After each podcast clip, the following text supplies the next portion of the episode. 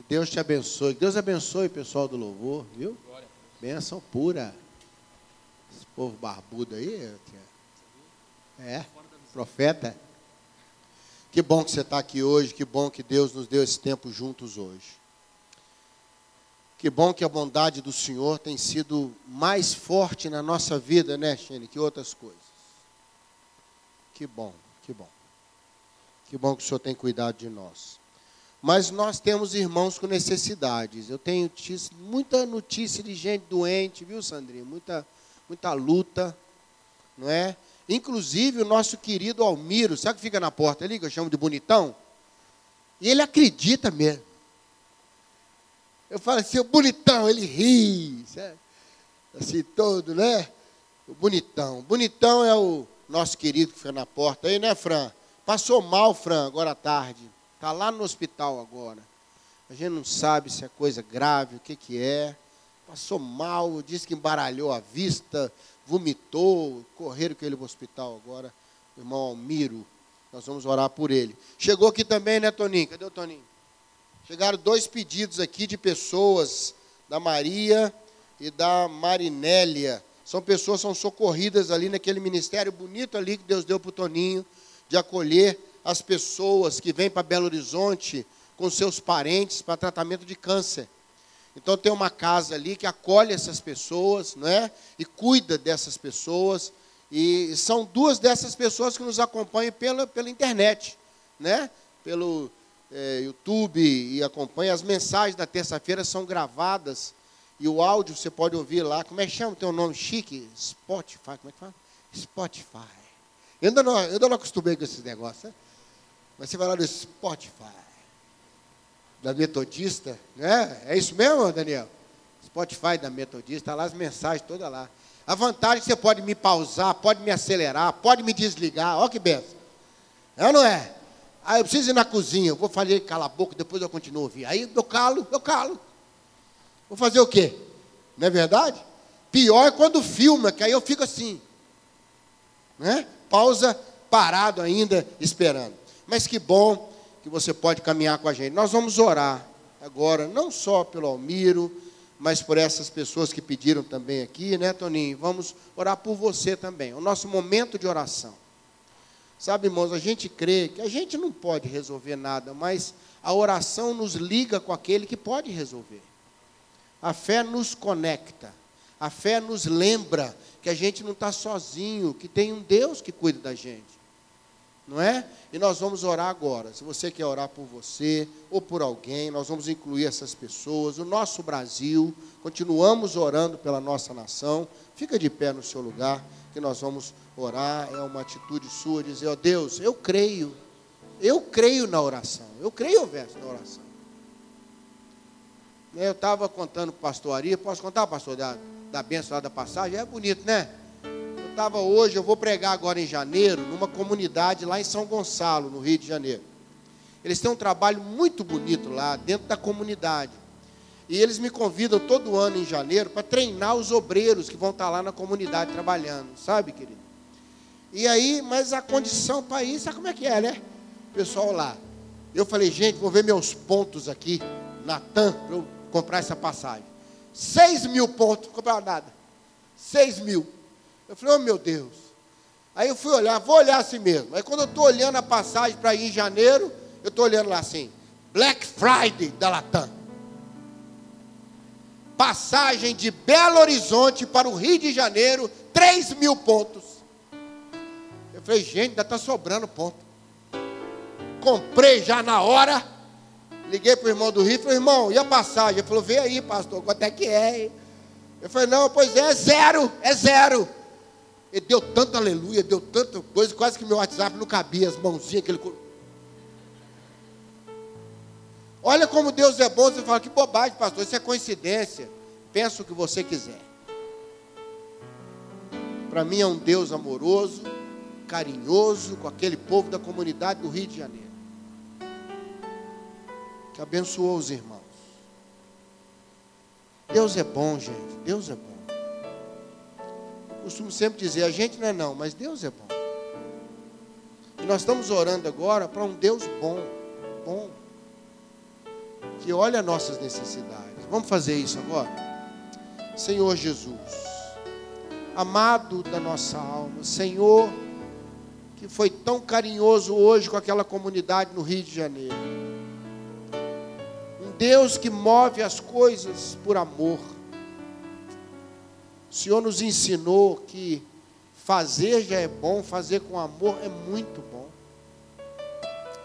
E nessa hora, Pai, eu quero colocar as necessidades de cada um, das pessoas que colocaram o nome aqui, da Maria, da Marilélia, Pai, do Almiro que está lá no hospital, passou mal hoje. O Senhor pode dar uma ordem de saúde sobre ele e sobre todos nós.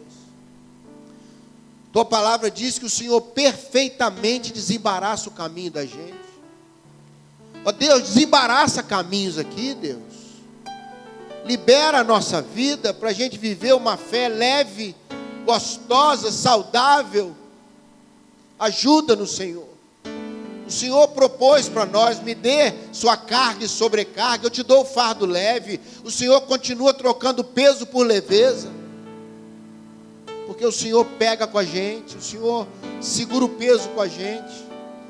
Nós estamos reunidos aqui, ó Deus, não é porque é uma reunião ou um ritual porque o Senhor está acima de tudo isso, o Senhor está dentro do coração de cada um.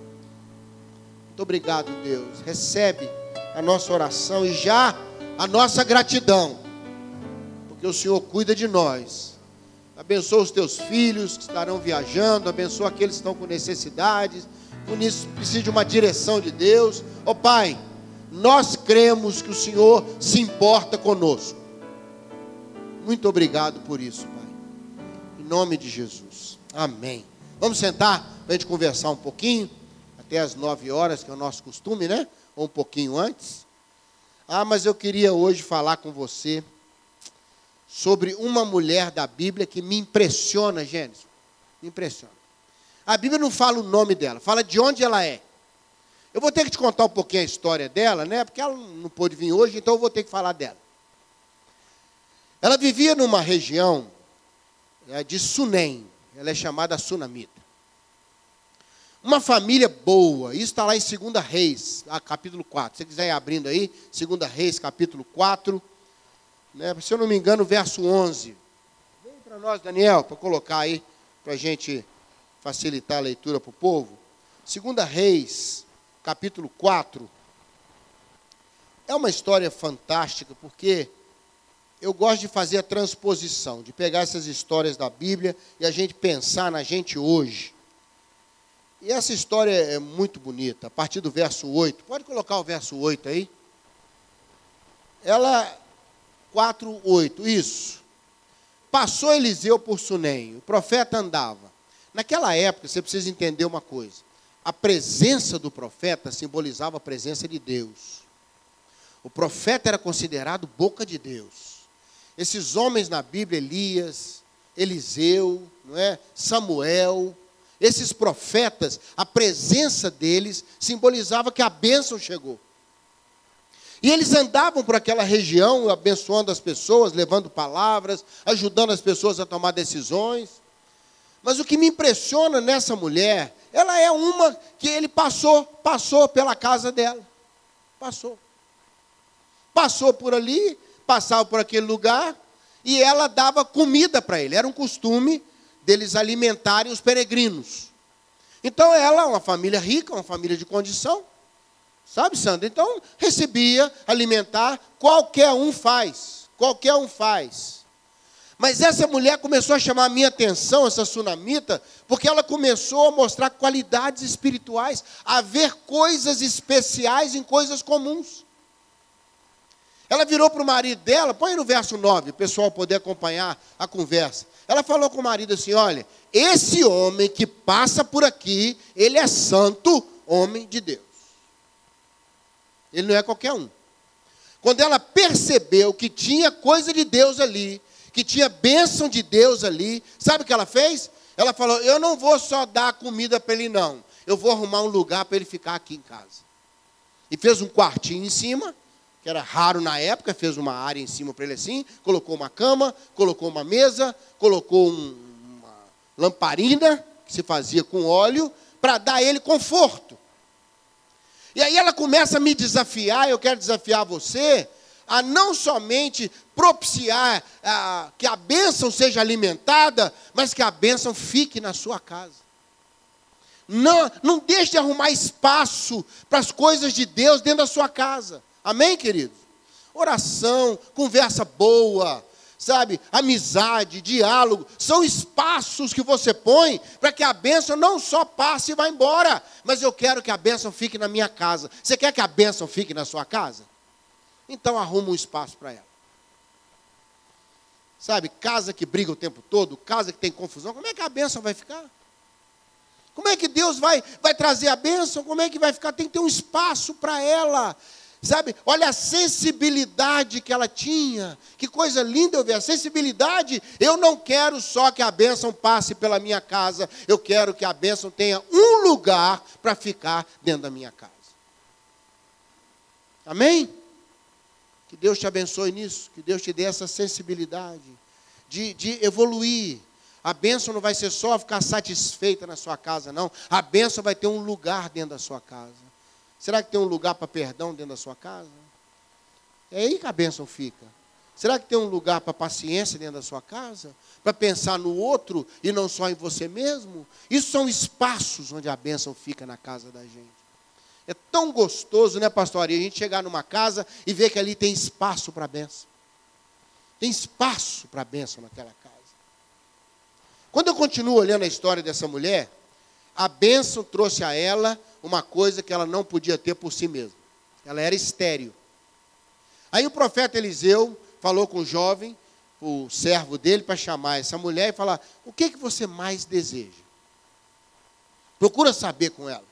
Porque a bênção, quando está na casa da gente, ela vai procurando condições para melhorar a gente para atender principalmente coisas que a gente não pode por a gente mesmo. Quem sabe você está aqui hoje, tem alguma situação na sua família, tem alguma situação na, na sua casa, você fala, eu não consigo resolver isso, mas a bênção na casa diz, você não pode, mas eu posso.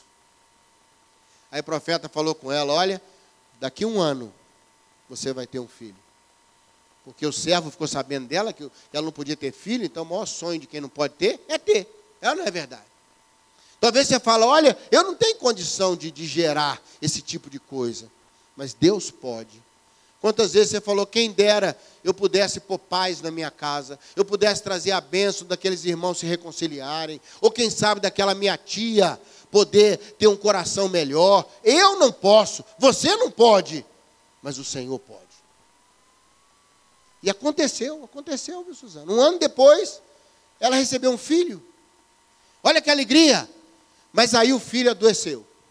Já era um pré-adolescente, ele adoeceu, o pai dele era meio desligado, que o pai estava trabalhando, e aí o menino começou a falar, ai minha cabeça, ai minha cabeça. Aí o pai pegou um dos servos e falou, leva para a mãe dele. Ó, oh, gente, ele tinha que levar o menino lá correndo.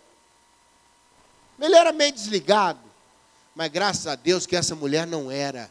E aqui eu quero desafiar você: não fique dependente da relação dos outros, da sua casa com Deus. Tenha a sua relação com Deus. Tenha a sua postura. Ela pegou a criança e falou: não, a bênção me trouxe algo que eu não podia ter. Eu vou perseverar, eu vou atrás da bênção. O profeta estava a 40 quilômetros dela, lá no Monte Carmelo. Aí ela pegou o carrinho 1.0, que era o jumento na época, subiu no jumento, e andou 40 quilômetros atrás do profeta. Aí eu fiquei pensando, que perseverança, que, que, que fé que essa mulher tem. E eu fico pensando até onde eu estou disposto a não abrir mão do que Deus tem me dado. Até onde? Que perseverança. E ela pega aquela criança, coloca lá no quarto do profeta, coloca lá no lugar da bênção, onde a fé dela está, onde a esperança dela está, e foi atrás do profeta. E a gente sabe da história: o profeta vem, deita sobre a criança, e a criança ressuscita. Olha, Deus pode devolver para você aquilo que só Ele te deu, mas se perdeu. Deus é capaz não só de dar, como de manter. Amém?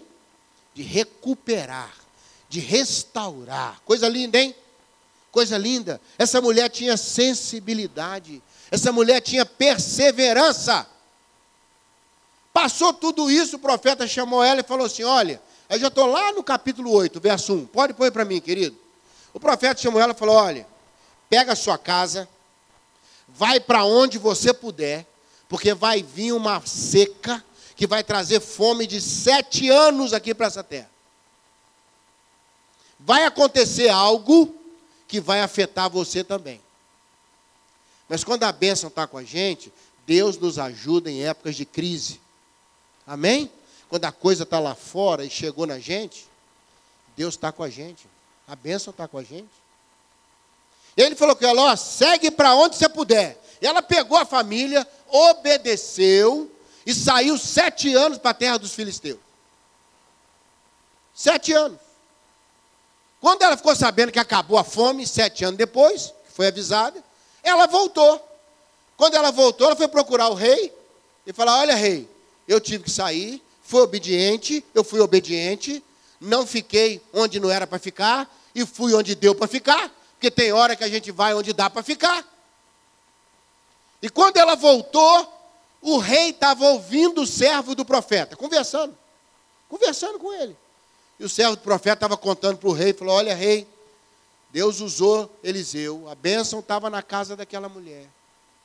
E Deus restaurou a criança, ressuscitou a criança.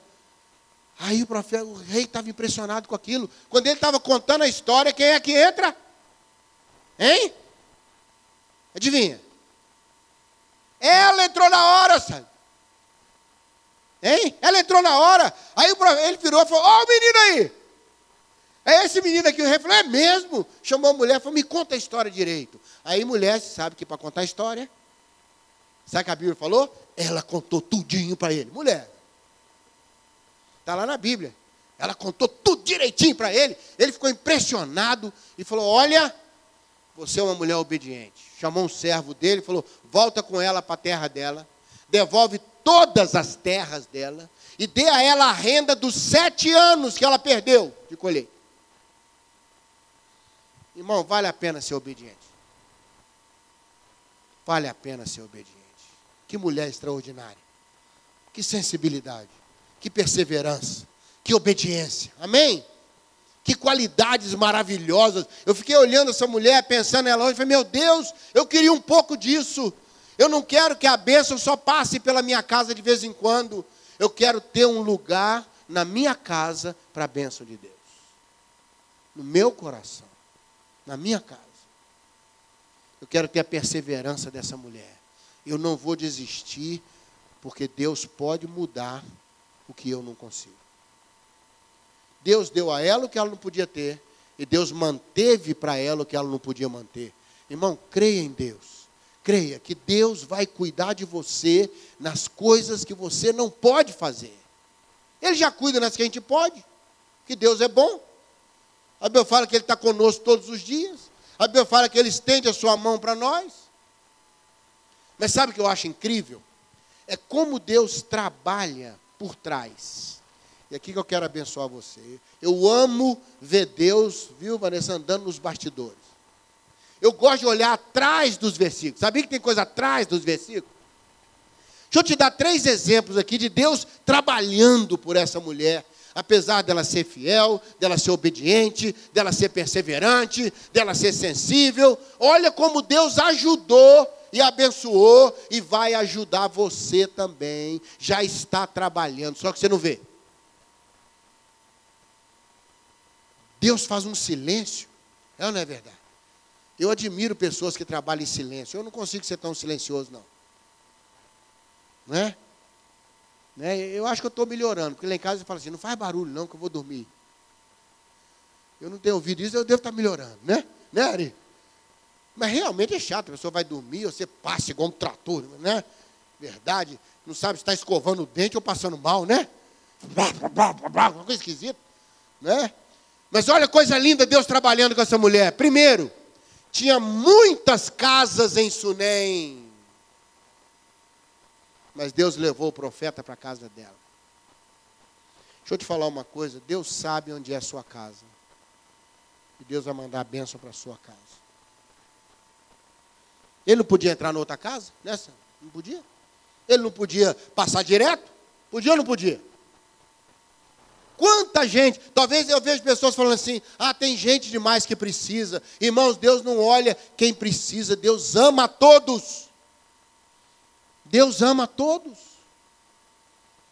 Deus, naquela casa, olha tanta casa lá, e o profeta vai naquela casa. Deus está sabendo de tudo, e Deus vai mandar a bênção para a sua casa. Eu creio nisso. Segunda coisa incrível, o pai ter mandado o filho para a mãe olhar, isso é raríssimo naquela cultura. Raríssimo.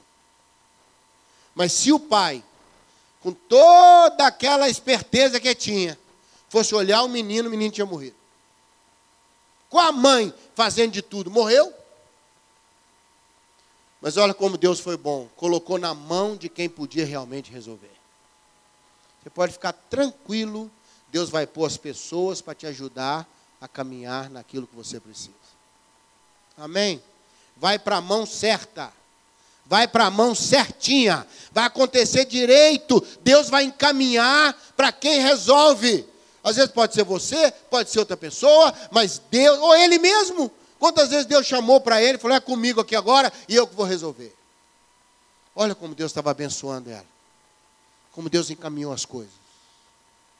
Mas o que eu acho mais incrível é ela chegar na hora que estava contando a história para o rei. Ela podia ter chegado um dia antes, né, pastor? Podia ter chegado uma hora depois. O rei ouvia histórias toda hora. Os reis daquela época não tinham uma memória boa, não era grande qualidade a memória do rei oriental. Não é? Ele vivia um monte de coisa ao mesmo tempo. Mas olha, chegar na hora na hora que está contando a história da criança. E ela entra, e ela entra e faz parte da história. Querido, deixa eu te falar uma coisa: o relógio de Deus está cravadinho na sua necessidade. Deus vai pôr você na hora certa. Recebe isso aí, gente? Deus está com o relógio na hora. Esses dias eu tomei um susto tão grande. Eu fui sair para manhã cedinho. Eu estava indo para pegar o, o avião em Confins. Quando eu entrei no carro, ia ter um relógio grande assim, para me atribular mesmo. Quando eu olhei a hora, falei, perdi o voo. Você sabe que o maldito relógio mudou o horário de verão. Automático, sem ter horário de verão, Tony. E até a ficha cair, eu falei, não, peraí, não pode, deixa eu ver a hora. Pegar, não, adiantou. Irmão, sem brincadeira. Foram dez segundos eternos. Porque a hora mexeu indevidamente. O relógio veio me tumultuar, ficou opresso aquele miserável. Só me dar um susto logo de manhã, eu saindo para o aeroporto e perdi o voo. Não vou chegar. Aí quando voltou a hora, eu falei, não vou perder o voo. Mexeu na hora, a gente fica perturbado. Fora de hora, você fica triste. Antes da hora não tem graça, depois da hora já perdeu a graça. Mas olha, Deus está cuidando de mim, cuidando de você, e na hora certa, a bênção vai chegar para você. Recebe essa palavra hoje? Vamos pôr a roupa dessa história dessa mulher para nós hoje, um pouquinho? Primeiro vamos pedir a Deus que nos dê essa sensibilidade. Sensibilidade espiritual. Não põe Deus fora da sua vida, não. Porque a única chance que nós temos, muitas vezes, é Deus estar com a gente. Tenha perseverança. Tenha perseverança. Não desiste com a primeira notícia. Sai atrás de quem pode resolver. E acima de tudo, seja obediente. Acredite que Deus pode estar te livrando, pode estar te guardando de problemas futuros. Tem duas maneiras da gente obedecer a Deus, meu irmão. Uma é pela obediência e outra é pela experiência. Tem coisa que você vai olhar na sua vida e falar: se eu tivesse obedecido, não teria que ter passado por essas coisas para chegar no mesmo lugar no mesmo lugar que eu chegaria mais tranquilo, pela obediência. Que Deus nos dê graça. Deus está trabalhando por nós. Deus está escolhendo a sua casa. Amém? Deus está encaminhando para as pessoas certas. E Deus está com a hora certinha para ajudar você. Pode acreditar. Pastor, mas não chegou. Vai chegar. E quando chegar, você fala, foi na hora. Encaixado. Deus faz tudo bem. Tudo na hora certa. Vale a pena a gente orar sobre isso? Vale? Feche seus olhos então. Pastor Ari, ora por nós.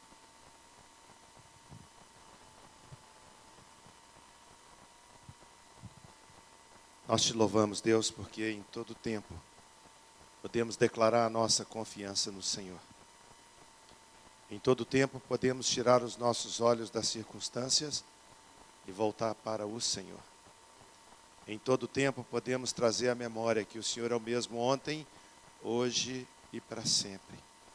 E em todo tempo podemos trazer à memória o teu amor para conosco. Não é acaso, não é sorte, não é outra coisa senão a providência divina, o amor de Deus que nos cerca, nos protege e nos socorre. Muitas vezes, Deus, nós não somos livrados da luta, mas somos livrados na luta. Não somos livrados, ó Deus, da tempestade, mas temos o socorro presente na tempestade. Se alguém entrou aqui nessa noite, Deus, numa situação semelhante a essa, onde passa por dificuldade, oposição, luta, onde o seu coração se encontra apertado, precisando de um socorro. Dá a essa pessoa, Deus, a mesma visão que o Senhor deu ao teu servo quando disse: De onde me virá o socorro? O meu socorro vem do Senhor, que fez os céus e a terra. Quando retornarmos para o nosso lar nessa noite, Deus, que essa palavra continue ecoando na nossa mente e martelando em nosso coração, declarando em todo instante que somos amados de Deus. Obrigado por essa palavra, obrigado por esse povo que se encontra aqui nessa noite, que veio para buscar uma palavra que trouxesse paz ao seu coração.